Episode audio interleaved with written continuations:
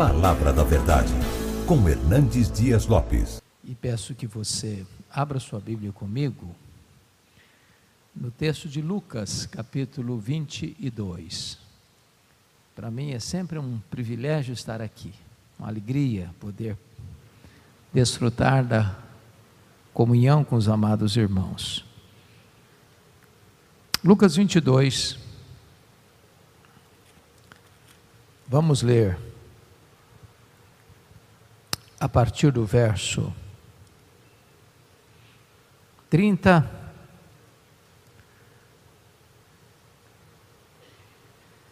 e 1 ao 34. Depois, a partir do verso 47 ao 62. A partir do verso 31, está escrito assim: Jesus falando para Pedro: Simão, Simão, eis que Satanás vos reclamou para vos peneirar como trigo. Eu, porém, roguei por ti, para que a tua fé não desfaleça. Tu, pois, quando te converteres, fortalece os teus irmãos. Ele, porém, respondeu: Senhor, estou pronto a ir contigo, tanto para a prisão como para a morte. Mas Jesus lhe disse: Afirmo-te, Pedro, que hoje três vezes negarás que me conheces, antes que o galo cante. Verso 47. Falava ele ainda quando chegou uma multidão e um dos doze, o chamado Judas, que vinha à frente deles, aproximou-se de Jesus para o beijar. Jesus, porém, lhe disse: Judas, com um beijo, traz o filho do homem? Os que estavam ao redor dele, vendo o que ia suceder, perguntaram: Senhor, feriremos a espada? Um deles feriu o servo do sumo sacerdote e cortou-lhe a orelha direita. Mas Jesus acudiu, dizendo: Deixai, basta e tocando-lhe a orelha, o curou. Então, dirigindo-se Jesus aos principais sacerdotes, capitães do templo e anciãos que vieram prendê-lo, disse: Saístes com espadas e porretes como para deter um salteador? Diariamente, estando eu convosco no templo, não, puder, não pusestes as mãos sobre mim. Esta, porém, é a vossa hora e o poder das trevas. Então, prendendo-o, o levaram e o introduziram na casa do sumo sacerdote. Pedro seguia de longe. E quando acenderam fogo no meio do pátio e juntos se assentaram, Pedro tomou lugar entre eles. Entre mentes, uma criada, vendo-o assentado perto do fogo, fitando-o, disse: Este também estava com ele. Mas Pedro negava, dizendo: mulher, não o conheço. Pouco depois, vendo o outro, disse: Também tu és dos tais. Pedro, porém, protestava: Homem, não sou. E tendo passado cerca de uma hora, outro afirmava, dizendo: Também este verdadeiramente estava com ele, porque também é Galileu. Mas Pedro insistia: Homem, eu não compreendo o que dizes. E logo estando ele ainda a falar, cantou o galo. Então, voltando-se, o Senhor fixou os olhos em Pedro, e Pedro se lembrou da palavra do Senhor, como lhe dissera: Hoje três vezes me negarás, antes de cantar o galo. Então Pedro, saindo dali, chorou amargamente. Meus amados, eu gostaria de hoje conversar com vocês sobre o tema restauração. E quero tratar deste tema à luz da vida de Pedro. Eu acho que Pedro é a figura mais emblemática do Novo Testamento, no aspecto de que ele é a pessoa mais parecida com você e comigo. Pedro é um símbolo do homem, do ser humano com seus altos e baixos, com seus avanços e recuos, com as suas escaladas e quedas. Pedro, aquele homem que nascera lá em Betsaida, filho de João, irmão de André, pescador, casado, que vivera a vida toda ao redor do lago de Genezaré, é chamado por Jesus para ser um discípulo, mais tarde um apóstolo e o líder deles. Mas Pedro nunca deixou de ser aquele homem impetuoso, sangue quente, falando às vezes sem primeiro refletir, tropeçando nas suas próprias palavras. Ao mesmo tempo que ele é capaz de fazer uma declaração de fé cristalina, dizendo: Tu és o Cristo, o Filho do Deus vivo, em seguida tenta afastar Jesus da cruz e é repreendido severamente. E Jesus olha e diz: arreda Satanás. E é isso para mim causa de tropeço. Ao mesmo tempo que ele tem uma fé cristalina, audaciosa até, e dizer a Jesus: Se és tu, manda-me ir ter contigo por sobre as águas. E Jesus diz: Vem. E ele tira os olhos de Jesus e começa a naufragar. Aquele homem que, diante da luta que precedia o Getsemane, no prelúdio do Calvário, ele promete para Jesus: ainda que todos se escandalizem contigo, eu jamais por ti darei minha vida. Estou pronto a ir contigo para a prisão e para a morte, para em seguida negar Jesus covardemente três vezes. Esse é Pedro. E eu quero dizer para você nesta noite que Pedro está aqui. Ele veio para esse culto. E ele está morando debaixo da sua pele. E o coração dele está batendo em seu peito. E o sangue dele está correndo em suas veias. Você, Pedro. Eu sou Pedro. Nós somos Pedro. O que eu quero tratar com você hoje é que, mesmo gente de Deus, como Pedro, por um momento de cochilo, de vacilo, de falta de vigilância, pode escorregar e pode cair. E eu queria, à luz desse texto, dizer a você que você nunca é tão fraco como quando você pensa que é forte. Quando você diz para você, esse pecado eu nunca vou cometer. Não, esse erro aí eu jamais vou praticar. Não, não, não, isso pode acontecer com os outros, comigo nunca. E aqui veremos então quais foram esses degraus que ele foi descendo de pecado em pecado, de abismo em abismo, até chegar no fundo do poço, para depois ser restaurado por Jesus. O primeiro degrau da queda de Pedro, irmãos, foi a sua presunção autoconfiante. Veja comigo o versículo 33 do texto lido. Pedro, porém, respondeu: Senhor, estou pronto a ir contigo, tanto para a prisão como para a morte.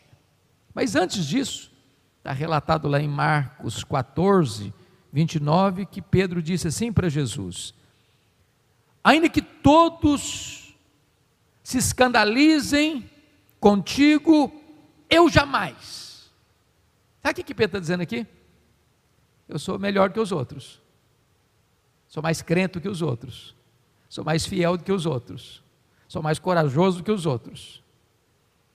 Eu acho que os outros não são tão leais a ponto de aguentarem pressão. Mas eu nunca vou transigir, nunca vou ceder, nunca vou fraquejar, eu vou me manter de pé, seja qual for a situação, ainda que todos se escandalizem contigo, eu não vou me escandalizar. Nesse momento ele se julgou melhor que os outros, e não está nada mais perigoso na sua vida do que você pensar que você é melhor que os outros. Que você fazer um julgamento tácito dos outros, enaltecendo a você mesmo. Mas olha que Pedro está demonstrando aqui uma confiança exagerada em si mesmo. Estou pronto a ir contigo para a prisão e para a morte. O que ele está dizendo é o seguinte: do meu lado a corda não rói. Eu sei que eu sou capaz. Eu sei que comigo não há perigo de infidelidade. E sabe, irmãos, quantas vezes o primeiro degrau da nossa descida está exatamente aí, em que olhamos no espelho e damos nota máxima para nós mesmos e nos julgamos inexpugnáveis, inatingíveis, intocáveis pela tentação, pelo perigo. Segundo degrau da queda de Pedro, foi quando lá no Getsemane ele demonstra indolência e dorme na luta mais renhida da história. Diz a Bíblia que Jesus está descendo, saindo do cenáculo, alerta para eles: Nesta noite, todos vós vos escandalizareis comigo, como está escrito: ferirei o pastor e as ovelhas ficarão dispersas. Jesus se aproxima de Pedro e diz: Satanás vos requereu para peneirar como trigo. Mas eu roguei, eu roguei por ti para que a tua fé não desfaleça. Aí Jesus entra no Getsemane, deixa oito dos discípulos para trás, pega Pedro, Tiago, João, e quando está sozinho com eles, abre o coração e diz: A minha alma está profundamente triste, angustiada até a morte. Ficai comigo, vigiai comigo. E Jesus avança para o interior do jardim, se prostra com o rosto no chão, clamando aquele que podia libertá-lo da morte. E em lágrimas copiosas diz: Pai, se possível, passe de mim este cálice, sem que eu beba. E diz a Escritura que quando Jesus volta para os três, eles estão dormindo. O mesmo Pedro que prometera estar com ele, pronto para a prisão e para a morte, está dormindo. E é curioso que Jesus não acorda os três, não, Jesus acorda o Pedro. Pedro, nenhuma hora pudeste vigiar comigo? Vigiai e orai para que não entreis em tentação. O espírito está pronto, mas a carne é fraca. Jesus volta para o segundo período de oração e diz a Bíblia que ele luta uma batalha de sangrento suor. Um anjo vem para consolá-lo. Quando volta para os três discípulos, Pedro e seus colegas estão dormindo de novo. E Jesus volta para o terceiro round de oração, e agora ele não só chora, agora ele sangra. Quando ele volta para os discípulos, estão dormindo de novo. Jesus dá uma sacudidela neles e diz: Ainda dormis e repousais? Acordai, vamos-nos, o inimigo se aproxima. Quantas vezes, meus irmãos, a gente cochila e dorme espiritualmente, na hora mais acesa da batalha? na hora que nós deveríamos estar de joelhos, prostrados diante de Deus em oração, para nos livrar do mal, para nos livrar do maligno.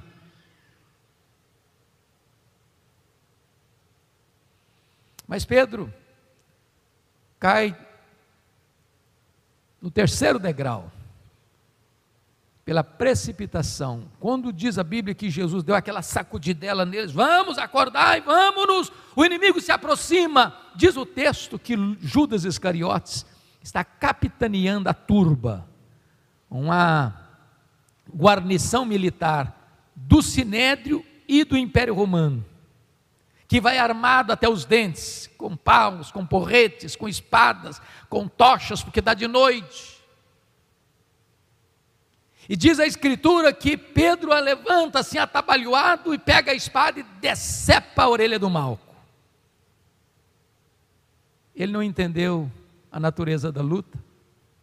E ele entra numa luta errada, com as armas erradas, com a motivação errada, eh, lutando contra a pessoa errada, usando armas carnais numa guerra espiritual. E Jesus diz para ele: guarda essa espada. Se eu precisasse desse tipo de ajuda, eu rogaria ao Pai, e Ele me mandaria 12 legiões de anjos, em outras palavras, 72 mil anjos, em outras palavras ainda, uma legião, 6 mil anjos para cada um de vocês, discípulos, e mais outra para mim. Quantas vezes, meus irmãos, nós entramos em lutas, em batalhas, às vezes até físicas, de palavras, de gestos, de atitudes beligerantes, belicosas, com agressividade, usando armas carnais. quando a luta é espiritual. É por isso que a Escritura diz que a nossa luta não é contra sangue e carne, mas contra principados e potestades, contra dominadores deste mundo tenebroso, contra forças espirituais do mal nas regiões celestes. Seu problema não é seu pai, não é sua mãe, não é seu sogro, não é sua sogra, não é seu vizinho, não é seu filho e sua filha, não é o seu patrão, não é o seu vizinho que talvez você está lá chateado com ele. O seu problema é espiritual. Mas aí vem o quarto degrau da queda de Pedro. Confira comigo, por gentileza. Lucas 22, 54. Então, prendendo, o levaram e o introduziram na casa do sumo sacerdote. Pedro seguia de longe. É curioso que quando Jesus foi preso, Jesus disse para os sacerdotes e escribas que vieram junto com a turba para prender Jesus, porque esse foi o alerta de Judas: olha, tem que ir muita gente, tem que ir um exército. Se resolver enfrentar, ninguém, ninguém lida com ele, ele faz milagres. Se for pouca gente, vai, vai passar vergonha. E essa guarda militar todinha foi confiada a Judas, diz o texto bíblico. Judas vem com uma senha Está de noite. Mas ele conhece Jesus e conhece o local. Aquele a quem o beijar é ele. Prendei-o e levai-o em segurança, disse Judas. Quando eles botam a mão em Jesus, Jesus diz assim: Eu preguei, ensinei todo dia, publicamente, lá no templo, vocês não botaram a mão em mim. Sabe por que vocês estão me prendendo agora? Não é porque vocês são mais fortes, não é porque esta é a vossa hora, esta é a hora das trevas. E quando eles botam a mão em Jesus, os discípulos acovardados fogem. E diz o texto que o valente Pedro, que o corajoso Pedro, que se julgava melhor do que os outros, que disse para Jesus que estava pronto a ir para a prisão e para a morte com ele, a se acovarda e passa a seguir Jesus de longe. Ele não quer perder Jesus, mas também não tem peito, nem coragem, nem tutano espiritual para dizer, eu sou discípulo dele, eu estou do lado dele. Se vai prender Jesus, prenda a mim também. Se é para condenar Jesus, condena a mim também. Se é para matá-lo, me mate a mim também. Não, ele se acovarda. Preste atenção nisso, irmãos. Ninguém vai caindo assim de uma hora para outra. É degrau em degrau, é de abismo em abismo cede um pouquinho aqui, cede um pouquinho ali, cede um pouquinho acolá, transige um pouquinho aqui, transige um pouquinho ali, transige um pouquinho acolá, e de repente a pessoa já está seguindo a Jesus de longe, de longe. Não deixa a igreja, até frequenta de vez em quando, mas é um olho em Jesus, outro olho no mundo. Já não tem mais compromisso, já não tem mais aliança. Vai seguindo de longe, seguindo de longe. Mas Pedro cai mais um degrau. Quinto degrau da queda de Pedro, irmãos, olha aí comigo, versículo 55.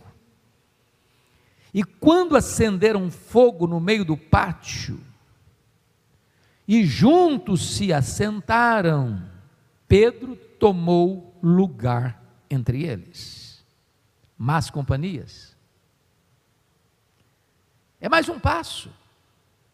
Seguir Jesus de longe é a mesma coisa que estar perto de pessoas erradas. Nenhum crente vai andar em más companhias se primeiro não começa a andar com Jesus de longe. E agora ele está quebrando aquilo que ele conhecia da palavra de Deus.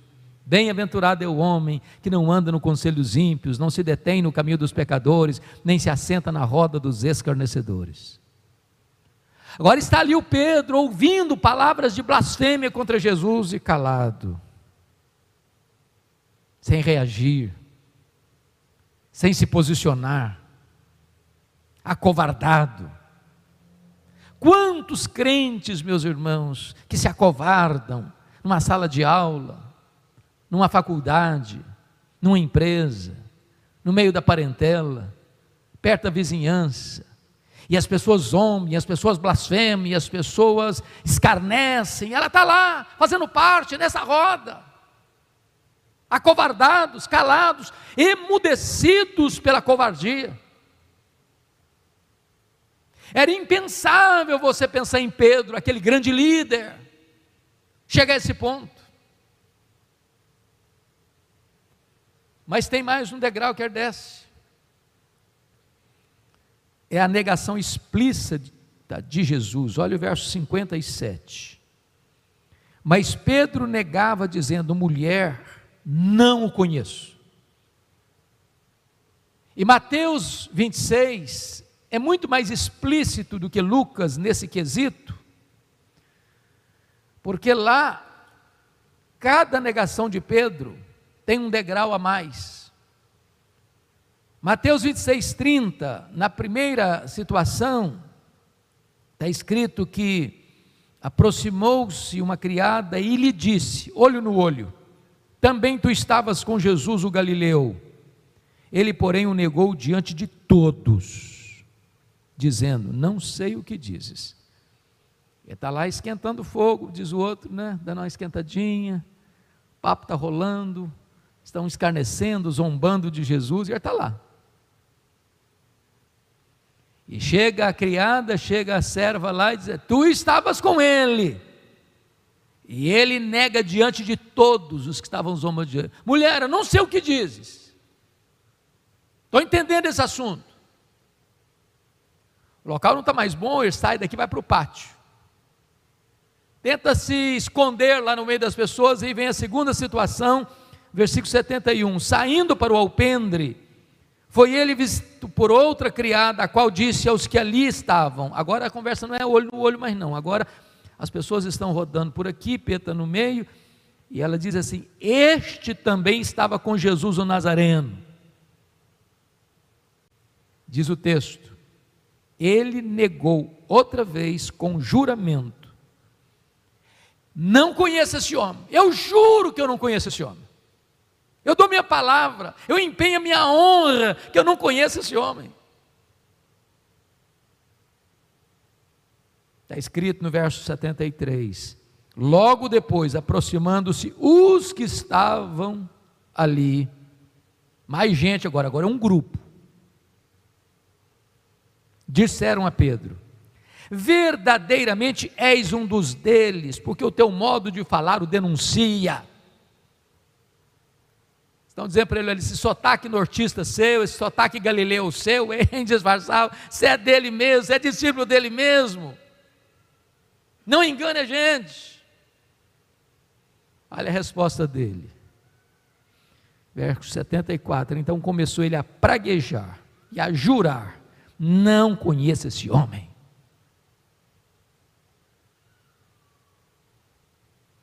As coisas começam, irmãos, às vezes uma gota, às vezes uma fendazinha, uma barragem. Daqui a pouco vira um desastre, uma inundação. Cuidado com o pecado. A Bíblia diz que só os loucos zombam do pecado. E vai pegando com uma linha fina que você arrebenta com os dedos.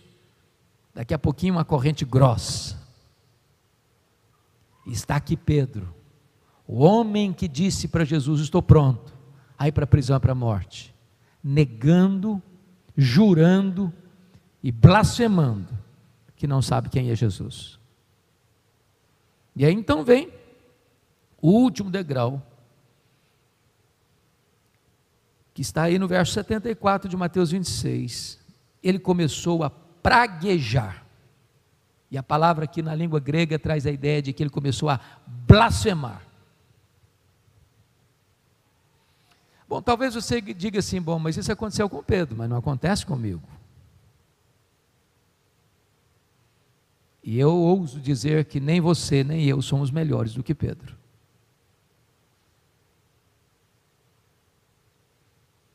Cuidado com o sentimento de que você é forte, que você está blindado, que nunca pode acontecer com você. Vigie, Acautele-se, cuidado. Gente de Deus, se não tomar cuidado, pode escorregar e cair. Mas, amados irmãos, sabe o que me impressiona? É que agora tem restauração, e o que é maravilhoso é que hoje, se você escorregou, se você caiu, se você está triste, se você num dado momento da sua vida transigiu com aquilo que você achou que nunca ia transigir, está arrebentado emocionalmente, eu quero dizer para você que Jesus está aqui hoje para restaurar você para libertar você, para perdoar você, para dar uma nova chance a você, para recomeçar uma nova história na sua vida. E nós veremos a partir de agora que, assim como ele teve sete graus na sua queda, ele terá que subir sete degraus na sua restauração. E o primeiro degrau da sua restauração, meus amados irmãos, está aí em Lucas 22, 61, confira comigo. Olha o que está escrito, versículo 61. Então, voltando-se, o Senhor fixou os olhos em Pedro, e Pedro se lembrou da palavra do Senhor. Como lhe dissera, hoje três vezes me negarás, antes de cantar o galo. Primeiro, primeiro degrau da restauração, irmãos, é o olhar benevolente, gracioso, misericordioso de Jesus. Cantamos aqui hoje que os seus olhos são como chamas de fogo.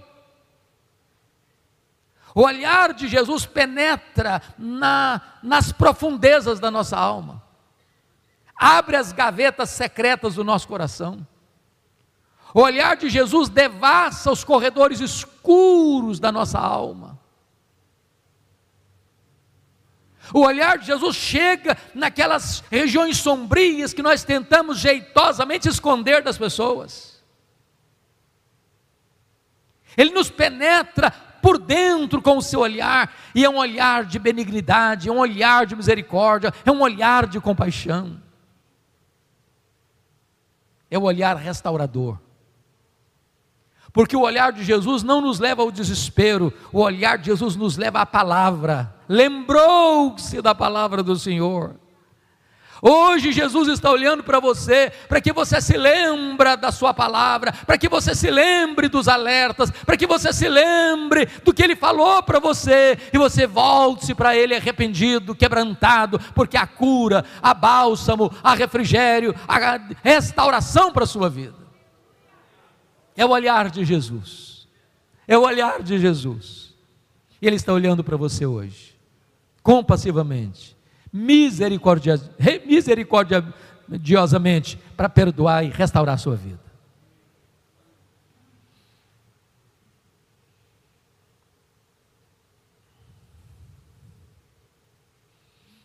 Segunda coisa, está aí no versículo 62, segundo degrau da restauração, na escalada dele. Então Pedro, saindo dali, chorou amargamente. É o choro amargo de arrependimento. Marcos diz que caindo em si, desatou a chorar. A palavra amargamente que aparece aqui, curiosa na língua grega, é a mesma palavra para água podre. Quando Pedro chora amargamente, não é o choro do remorso, é o choro do arrependimento. Não é o choro de medo das consequências do pecado, mas é o choro de tristeza pelo pecado. Porque arrependimento, irmãos, não é arrependimento e novamente arrependimento. Arrependimento é arrependimento e frutos de arrependimento. É por isso que o texto diz que ele desatou a chorar e saiu dali chorando amargamente.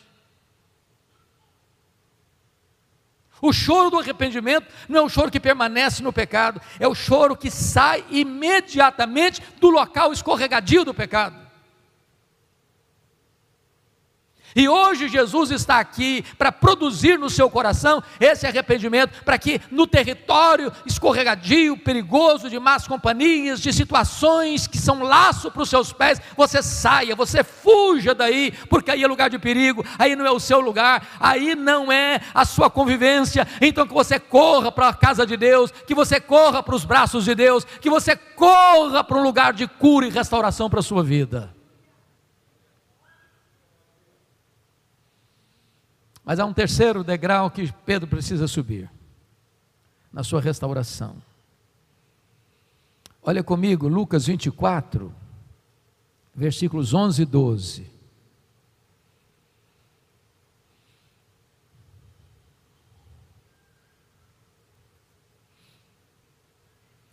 Tais palavras lhes pareciam um como delírio e não acreditaram nelas, nas mulheres da Galiléia, que deram testemunho da ressurreição de Jesus.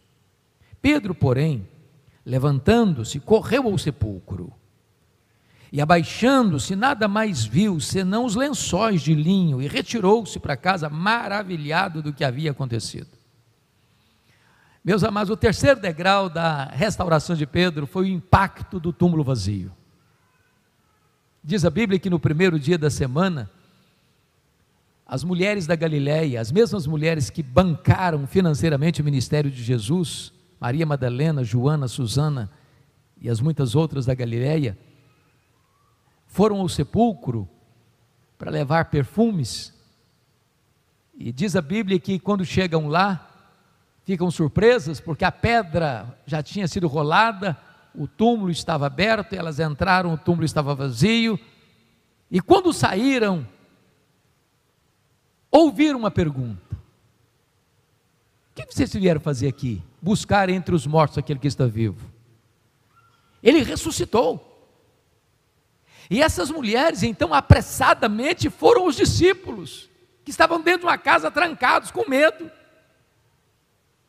para dar a grande notícia: Jesus ressuscitou.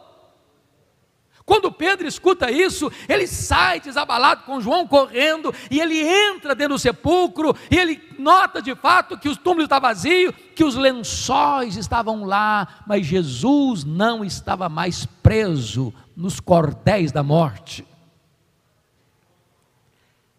Traz isso certamente à memória de Pedro, as muitas vezes que Jesus alertou para eles que ele iria sim ser entregue nas mãos dos principais sacerdotes e escribas, que ele morreria, que ele seria crucificado, mas que ele ressuscitaria ao terceiro dia. E quando Pedro escuta isso e vê o túmulo vazio e vê os lençóis, esta mensagem impacta a sua vida e ele volta para casa maravilhado.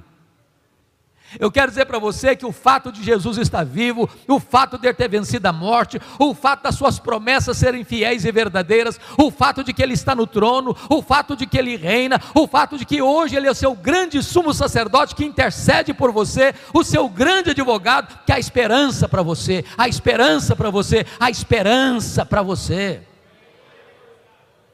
Não importa quão longe você tenha ido, não importa quão profundo você tenha caído, não importa quão amarrado você esteja no cipual do pecado, não importa o quanto o diabo tem cirandado com a sua vida, se hoje você foi impactado pelo poder da ressurreição, nesta noite, há perdão, há salvação, há cura, há libertação, há recomeço, há uma nova chance de você caminhar com Deus em novidade de vida.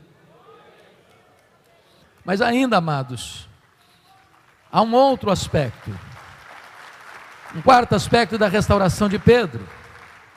Confira comigo, por favor, lá em Marcos 16, versículo 7. Isso é preciosíssimo. Marcos 16, 7.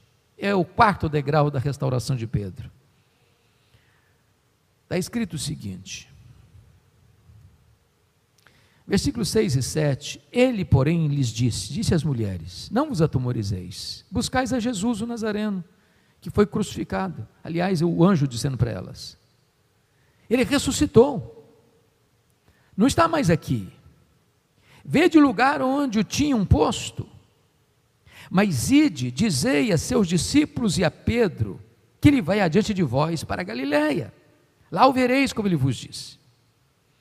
Irmãos, olha a bondade graciosa de Jesus aqui. Se o recado que o anjo deu às mulheres fosse esse, e de dizer aos seus discípulos, que ele irá diante de vós para Galiléia, lá o vereis como ele vos disse, Pedro, obviamente, estava incluído. Não precisava falar o nome dele. Como não precisava citar o nome de Mateus, de Tomé, de André, de João. Todos eram discípulos. Por que, que o anjo, que é um mensageiro de Deus, destaca o nome de Pedro? É porque certamente Jesus sabia que a essas alturas o Pedro não se sentia mais discípulo, não se sentia mais um apóstolo. Pedro, Petros, fragmento de pedra, não, é pó.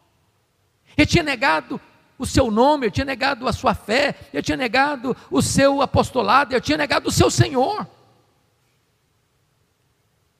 É como se Pedro tivesse desistido de Jesus, mas Jesus não desistiu de Pedro.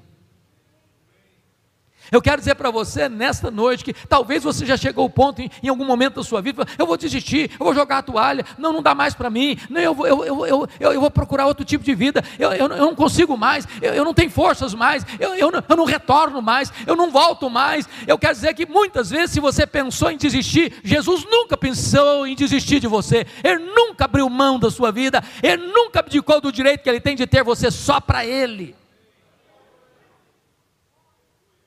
Agora pense comigo nessa cena. De Jerusalém a Galiléia, no mar da Galiléia, são 123 quilômetros em linha reta. Como não tem estrada em linha reta, sobretudo na Palestina, deve ter sido aí uns 150 quilômetros, a pé. E como o nome dele foi mencionado, eu não sei o que se passou na cabeça dele. Talvez ele fez essa viagem recebendo marteladas na sua consciência, ferroadas na sua consciência. Talvez até pensando, quando Jesus se encontrar comigo, ele vai me quebrar todinho, ele vai me arrebentar pelo meio, ele vai botar o dedo no meu nariz e dizer que eu sou um fracasso, que eu sou um covarde, que eu não cumpri minha palavra. Mas com isso Jesus está querendo dizer outra coisa. Sabe por que eu estou mencionando você, Pedro? Porque eu sei o que está acontecendo no seu coração. Eu sei as cogitações da sua mente. Eu sei que você está vivendo um inferno existencial. Que há muitas vozes no seu coração de dúvidas, de medo. Eu estou mencionando você porque você importa para mim porque eu amo você. Porque eu dei minha vida por você, eu ressuscitei por você. Eu não abro mão da sua vida. Então, amados, vem o quinto degrau da restauração, que está lá em João 21, 15 a 17. Você pode abrir comigo, por favor? João 21, 15 a 17. Eu vou ler apenas o versículo 15, porque vocês conhecem tão bem esse contexto. Depois de terem comido, perguntou Jesus a Simão Pedro: Simão, filho de João, amas-me mais do que estes outros? Ele respondeu: Sim, Senhor, tu sabes que te amo. Ele disse: Apacenta os meus cordeiros. O quinto degrau da restauração de Pedro foi a pergunta pessoal que Jesus fez para Pedro. Agora pense comigo a cena. Pedro faz essa viagem de 150 quilômetros a pé. A alma angustiada. Tinha acabado de receber há alguns dias lá em Jerusalém uma, um recado particular, procedente de um anjo de Deus, que os discípulos e ele, Pedro, não podia faltar. Jesus tinha um encontro marcado com eles lá na Galileia. Quando ele chega na Galiléia, Jesus não está lá. E ele disse para os seus colegas assim: Eu vou pescar. E ele está dizendo para os seus colegas assim: fim de linha para mim. Acabou. Vou voltar para as redes. Vou fazer uma viagem rumo ao passado. Não tem mais esperança para mim. Porque ele era um líder, os outros foram influenciados por ele e disseram: Nós também vamos contigo. Diz a Bíblia que naquela noite eles não pegaram nenhuma piaba. O mar não estava para peixe. E eles estão retornando no alvorecer do dia, ainda a penumbra da noite, a 200 côvados, 100 metros, com as redes vazias, com a alma encharcada de dor.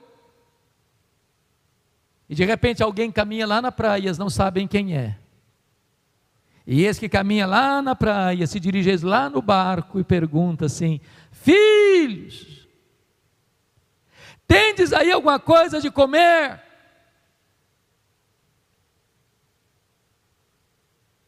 Há nessas palavras, irmãos, uma tonelada de graça.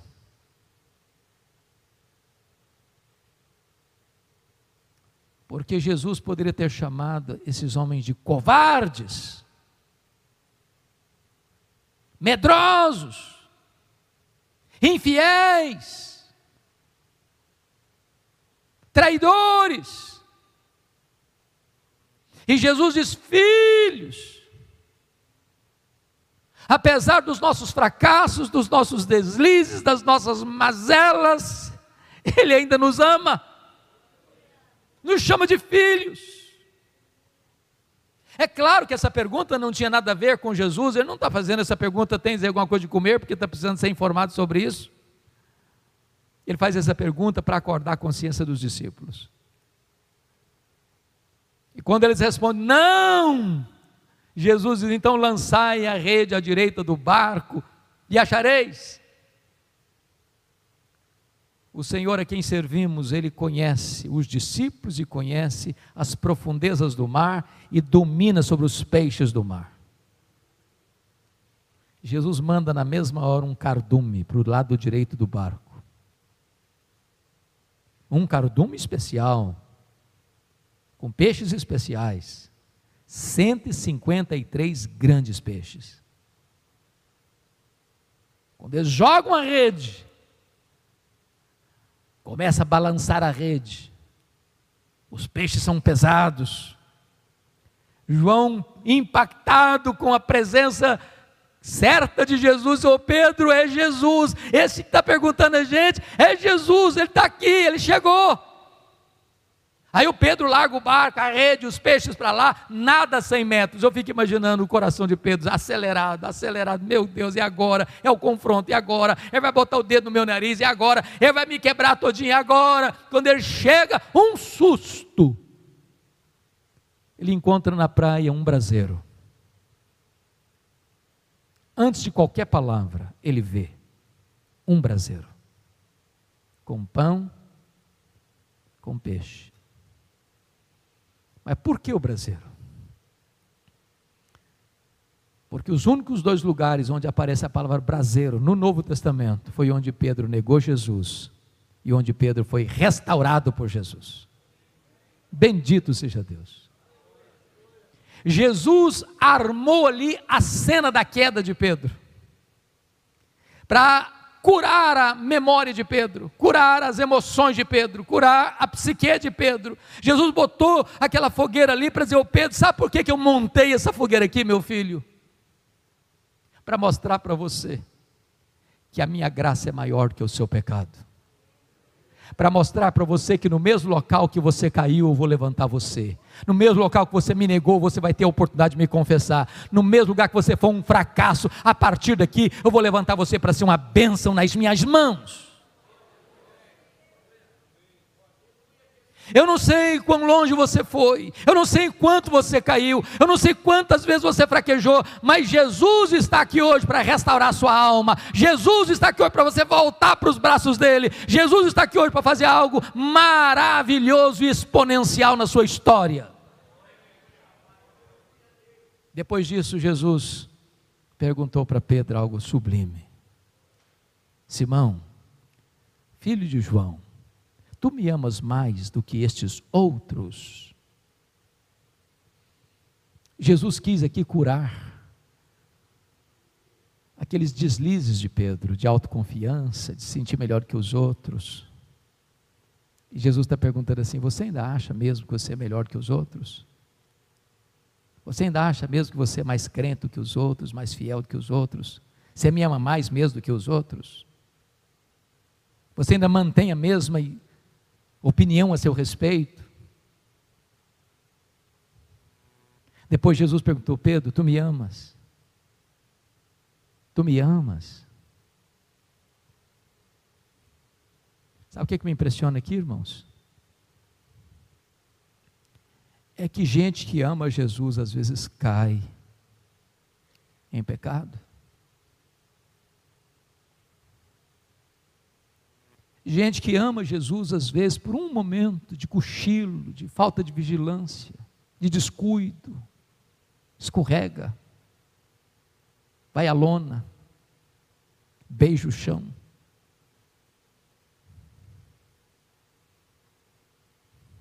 Tu me amas.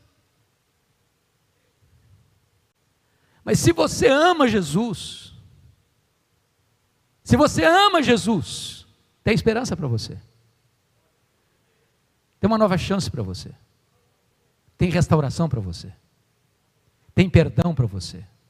Tem recomeço para você.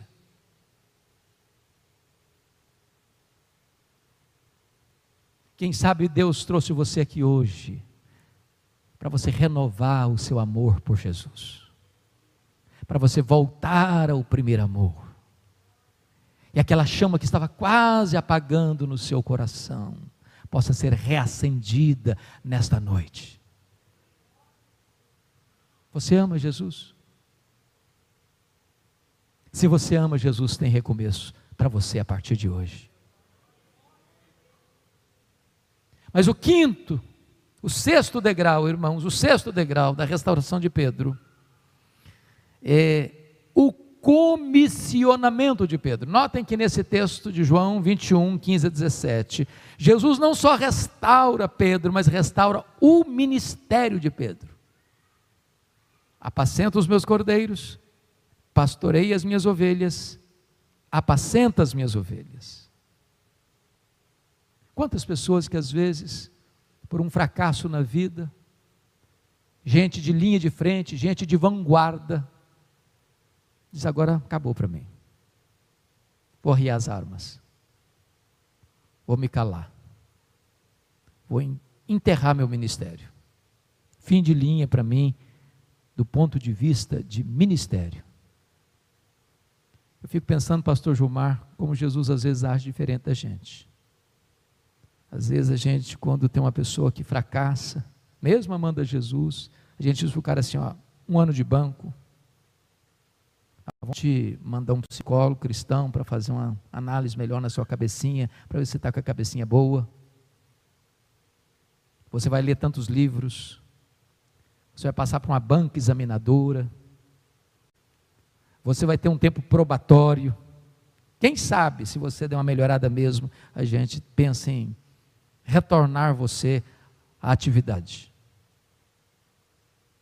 A única condição que Jesus exigiu para Pedro recomeçar o seu ministério foi esta: Você me ama, Pedro?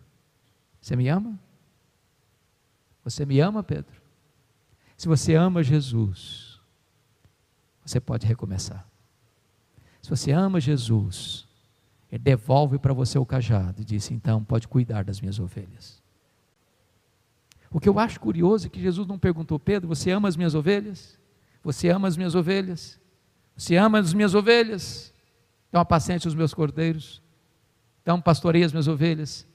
Então apacenta as minhas ovelhas. Não foi essa a pergunta. Você me ama, Pedro? Quem ama o pastor das ovelhas, ama as ovelhas do pastor. Nenhum de nós está habilitado em cuidar das ovelhas do bom pastor se não ama o pastor das ovelhas. Quem sabe você entrou aqui hoje, você era alguém de linha de frente. E você enterrou seus talentos. você abandonou o seu cajado. Talvez você disse até para você mesmo: eu vou lá para a do Calvário, vou ficar lá sentado no banco, no anonimato, no silêncio.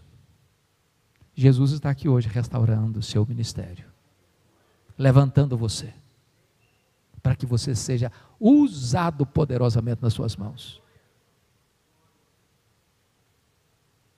Finalmente, sétimo e último lugar. Confira comigo Atos dos Apóstolos, capítulo 2, verso 4. Todos ficaram cheios do Espírito Santo e passaram a falar em outras línguas, segundo o Espírito lhes concedia que falassem. Agora o verso 14. Então se levantou Pedro com os onze, erguendo a voz, advertiu-os nestes termos: varões judeus e todos os habitantes de Jerusalém, tomai conhecimento disto e atentai nas minhas palavras. O último degrau da restauração de Pedro foi a plenitude do Espírito Santo. Eles já tinham escutado de Jesus as seguintes palavras depois de ressuscitado e antes de assunto aos céus: permanecei na cidade até que do alto sejais revestidos de poder. É a promessa do Pai. Não muito depois desses dias sereis batizados com o Espírito Santo. E os discípulos perguntaram: Vai ser nesse tempo que o Senhor vai restaurar o reino a Israel? E Jesus respondeu: Não vos compete saber nem tempos nem épocas que o Pai reservou para a sua exclusiva autoridade, mas recebereis poder ao descer sobre vós o Espírito Santo, e sereis minhas testemunhas, tanto em Jerusalém como em toda a Judéia e Samaria e até os confins da terra. E então ele se reúne no cenáculo, 120 discípulos. E diz a Bíblia que todos perseveravam unânimes em oração. Dez dias era domingo, nove horas da manhã, todos estavam assentados, quando de repente, vem um som impetuoso, como de um forte vendaval, línguas como de fogo pousando uma sobre cada um deles. Todos ficaram cheios do Espírito Santo e passaram a falar em outras línguas as grandezas de Deus. A multidão se ajuntou atônita ao ver essa cena. Perguntaram: o que quer isso dizer? Outros com preconceito disseram: são galileus. Outros zombaram e não estão bêbados. Mas Pedro, cheio do Espírito Santo, se levantou e disse: Não, não estão bêbados, não. É nove horas da manhã. O que está acontecendo aqui é a promessa deixada lá em Joel, acontecerá que nos últimos dias eu derramarei do meu espírito sobre toda a carne.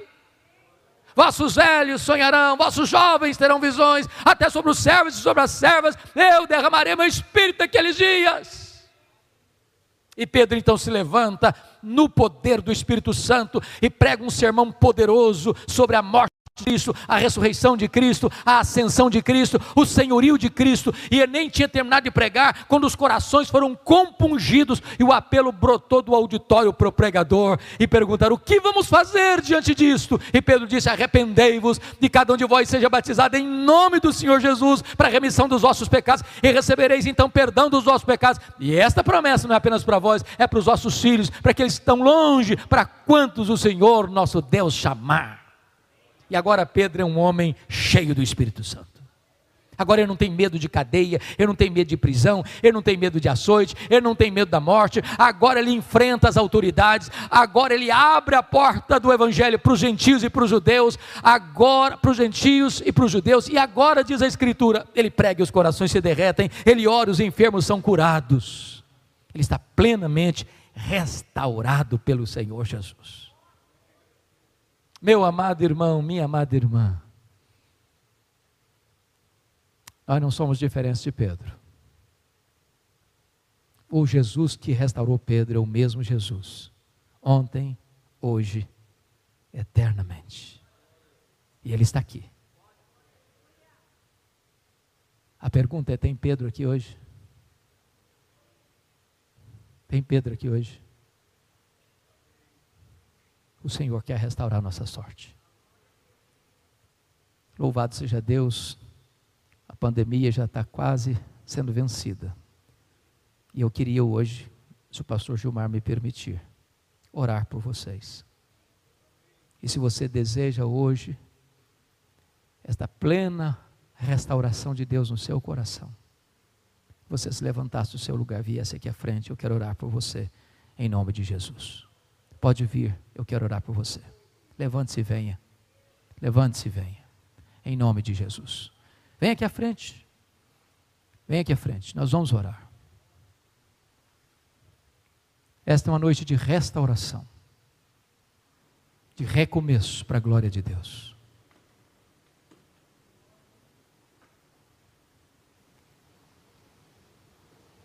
Bendito seja o Senhor.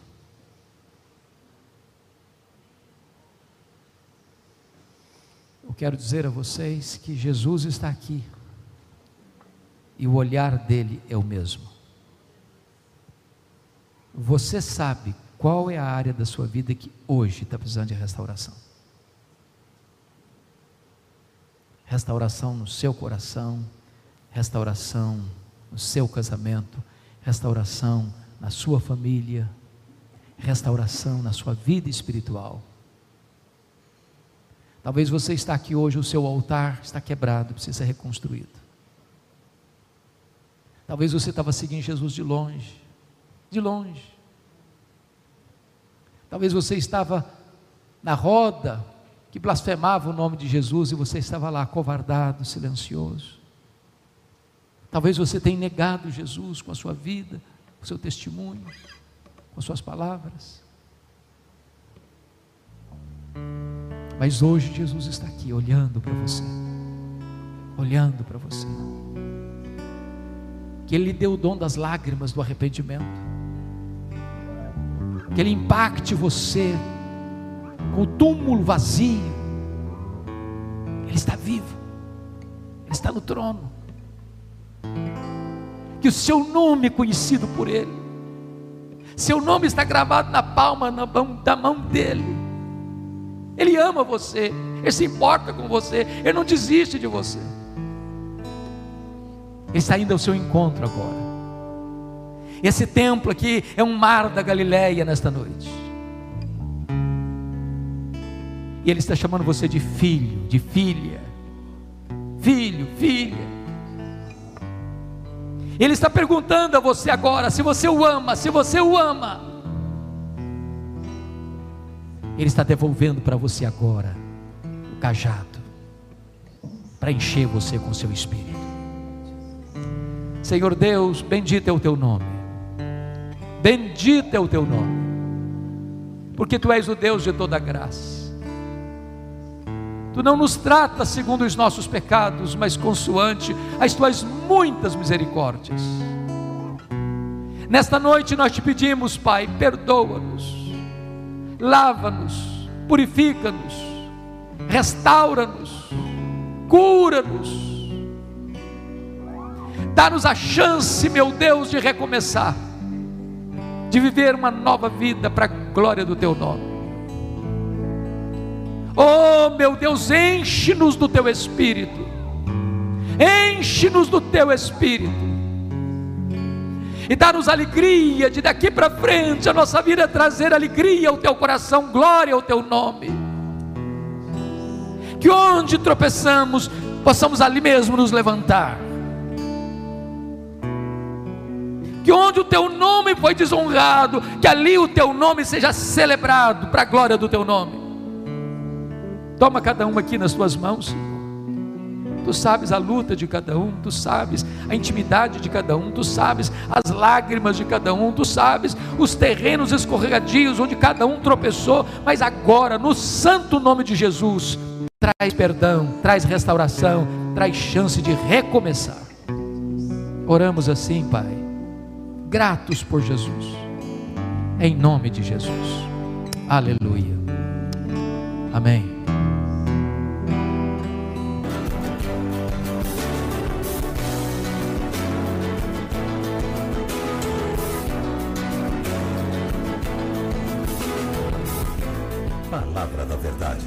Com Hernandes Dias Lopes.